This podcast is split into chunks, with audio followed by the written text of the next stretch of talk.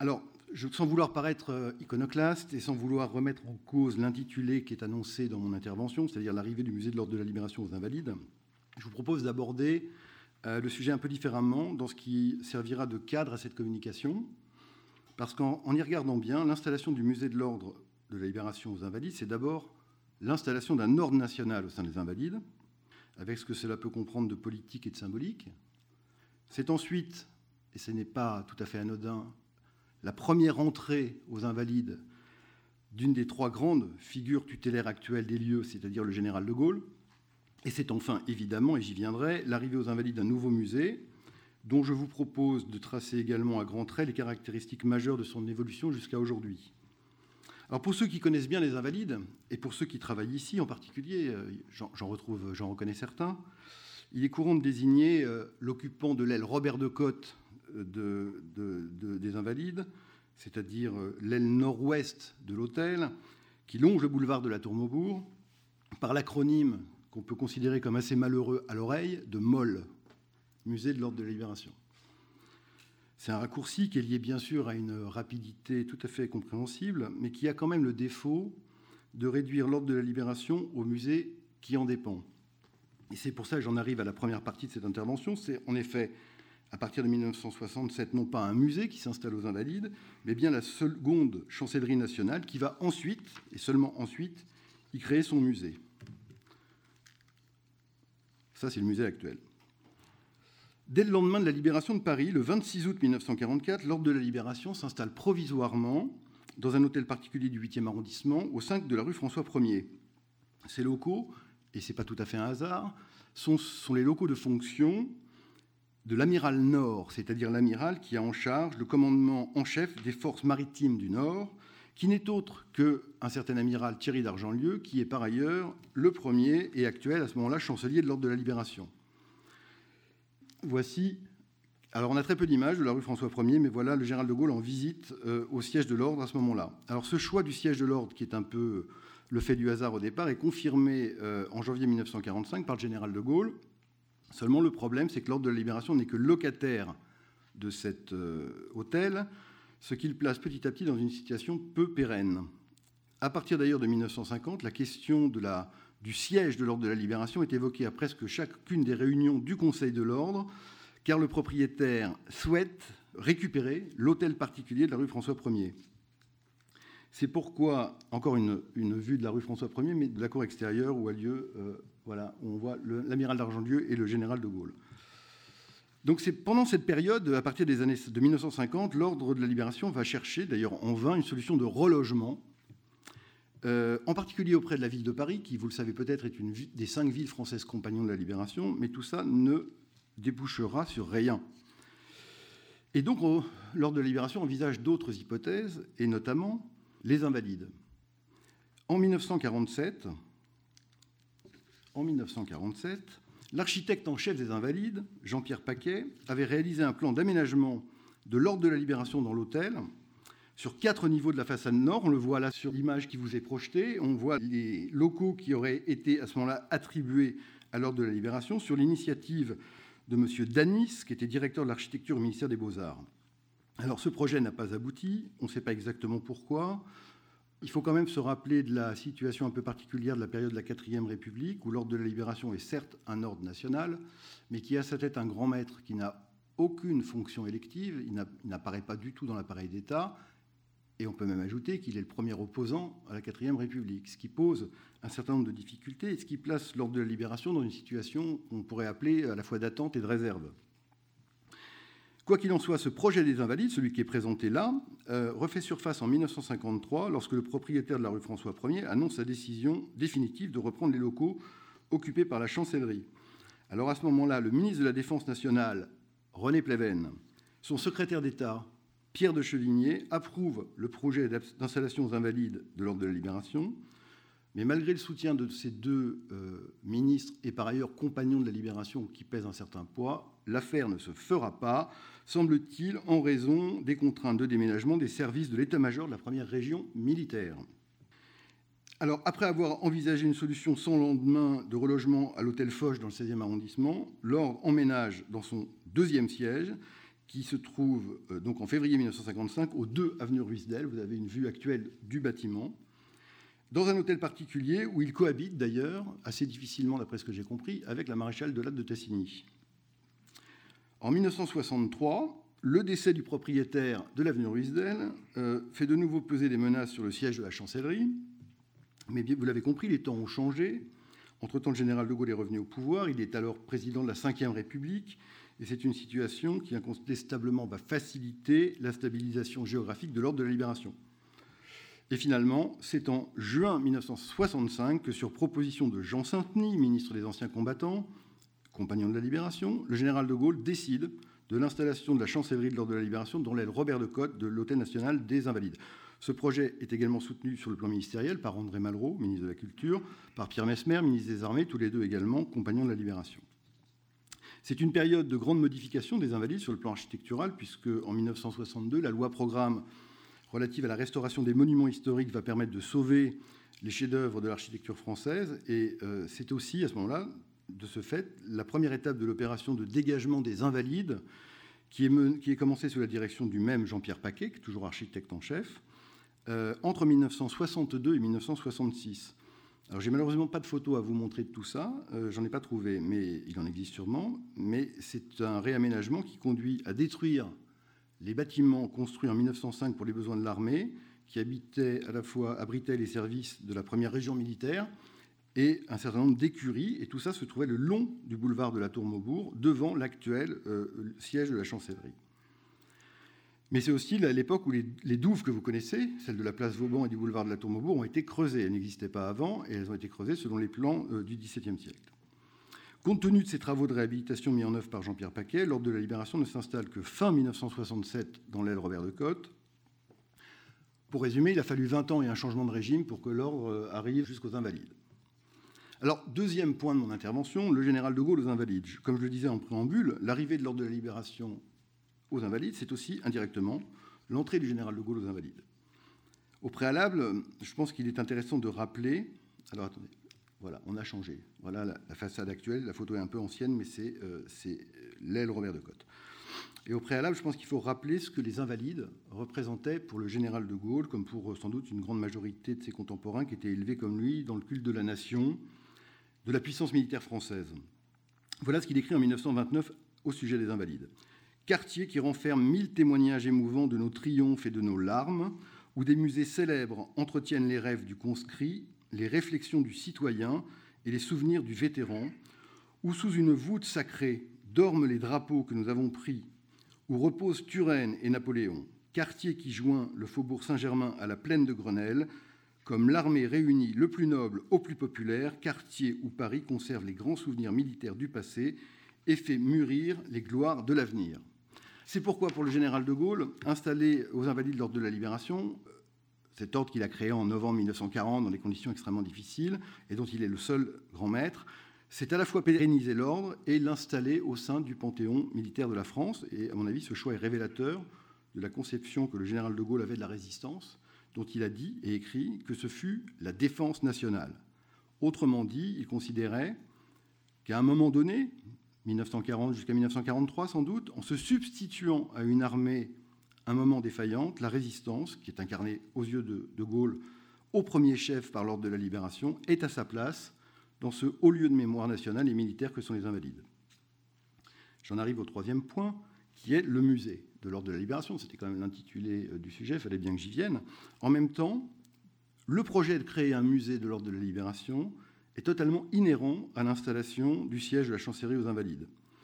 Avenue Ruisdel, précédemment, il n'existait euh, pas de musée. Il y avait simplement une salle d'honneur qui faisait 60 mètres carrés, qui n'était pas ouverte au public. Mais 20 ans après la guerre, à laquelle il faut rappeler quand même qu'un tiers des compagnons de la Libération n'a pas survécu, conscient aussi de leur disparition, inéluctable, puisque l'ordre est clos depuis 1946, les compagnons de la Libération, et en particulier leur chancelier de l'époque, Claude Étienne Bois-Lambert, souhaitent depuis longtemps la création d'un musée.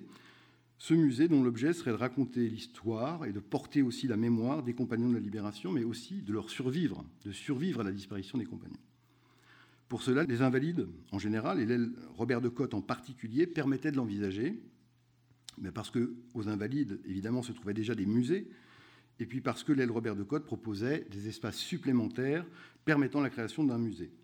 Et c'est à l'occasion d'une réunion du Conseil de l'ordre de la Libération, en janvier 1967, que le chancelier Étienne Boilambert annonce, je le cite, son intention d'installer un musée mémorial qui témoignera pour les générations futures de ce que fut la présence de la France dans les combats de la Seconde Guerre mondiale et qui aidera à construire de façon irréfutable l'histoire des compagnons de la libération et de la résistance française. Alors, cette idée de témoigner pour les générations futures de ce que fut la présence de la France dans les combats de la Seconde Guerre mondiale peut paraître euh, un peu ambitieuse. Mais cela nous rappelle qu'en cette fin des années 60, aucun musée à Paris ni en Île-de-France n'aborde la question de la Seconde Guerre mondiale. En 1967-1968, le comité d'histoire de la Deuxième Guerre mondiale, qui était présidé par Henri Michel, avait envisagé de créer dans ses locaux, qui étaient alors rue de Leningrad, à Paris, un musée national de la résistance et de la déportation. Pour diverses raisons, ce musée ne verra jamais le jour, mais c'est au même moment que se constitue aux Invalides le musée de l'Ordre de la Libération, alors que de son côté, le musée de l'armée envisage à ce moment-là la création d'une salle dite des souvenirs de la guerre 39-45, qui verra le jour en 1972. La naissance du musée s'appuie d'abord sur la collecte des objets, des documents qui vont former une collection, au-delà évidemment des pièces qui étaient présentées déjà dans l'ancienne salle d'honneur, et pour cela, le, chancelier, Claude-Étienne Boilambert, qui est véritablement le maître d'œuvre de ce musée, euh, lance un très actif, très énergique et très souvent renouvelé appel aux dons auprès des compagnons de la Libération, de leurs veuves, de leurs familles et plus largement auprès des médaillés de la résistance française. Et c'est à Odette de Boilambert, l'épouse du chancelier, que l'on doit euh, l'agencement de l'exposition permanente, l'installation des collections en vitrine entre 1968 et 1970. Alors, une toute première partie de l'exposition temporaire, malheureusement, j'en ai pas trouvé de photos non plus, euh, on n'a pas de documentation, a été inaugurée par André Malraux le 18 juin 1968. Et lorsqu'il ouvre au public en 1969, le musée de l'Ordre de la Libération est alors le premier musée parisien dédié à la Seconde Guerre mondiale. Ce musée prend la forme d'un musée mémorial consacré à l'histoire de l'ordre et à ses compagnons, enfin ses membres, mais plus largement aussi à l'histoire de la France libre et de la résistance intérieure, et dès le début, une place centrale y est faite au fondateur de l'ordre, c'est-à-dire le général de Gaulle, à travers des manuscrits originaux, des représentations, des affiches, des photographies, des objets patrimoniaux, le collier de grand maître de l'ordre de la Libération en particulier, mais aussi une pièce qui est euh, unique, qui est le seul képi à feuille de chêne que le général de Gaulle a porté pendant la guerre, et qui a été donné au musée par Yvonne de Gaulle en novembre 1968. Et donc c'est bien, de cette façon-là, l'entrée du général de Gaulle au musée d'une part et aux invalides d'autre part. Alors ce musée, vous le voyez, il a été conçu euh, à l'époque euh, avec énormément de cœur, hein, par des non-professionnels, par les acteurs eux-mêmes de l'histoire, mais finalement, comme c'est le cas pour la majorité des musées associatifs euh, sur la Seconde Guerre mondiale qui sont nés dans les années 60 un peu partout en France. Et l'exposition permanente s'est développée jusqu'en 1990 au sein du bâtiment jusqu'à occuper le maximum de l'espace disponible. Euh, d'ailleurs, ce développement s'est fait, c'est assez particulier, sans aucune distinction entre l'espace public des visiteurs et l'espace administratif. En sortant des bureaux, on était dans le musée. Le, chancelier de l'Ordre de la Libération sortait de son bureau, il était dans les galeries, une des galeries du musée, ce qui était une façon, à mon avis,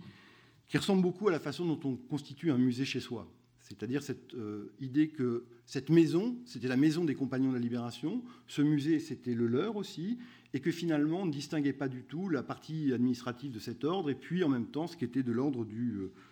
du public. Alors, un mode assez accumulatif, comme le montrent euh, les, vitrines qui sont, qui sont présentées sur cette photographie, avec l'idée sans doute que tout doit être montré, à la fois pour démontrer la vérité, on montre tout, et puis aussi parce que montrer tout, c'est rendre hommage à tout le monde et à tous. Euh, en 1975, après la galerie et les salles de la France libre d'un côté et de la résistance intérieure de l'autre, a été créée au premier étage une galerie qui est consacrée à la déportation de répression.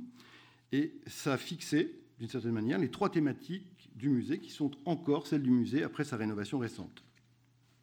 Ce musée, en cette année 2020, fête ses 50 années d'existence. Et il a connu, à mon sens, deux périodes qui ont déterminé à la fois son rapport au public et son développement. La première période, et alors ces deux périodes à peu près égales euh, sur le plan du temps, c'est-à-dire la première période qui, entre 1970 et 1995,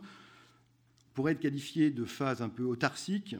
marquée par une forme de repli sur soi. Parce que, en effet, d'abord, ouvert au public, certes, en 69, il n'est en fait que très peu ouvert au public. D'abord, uniquement le jeudi après-midi de 14h à 17h30.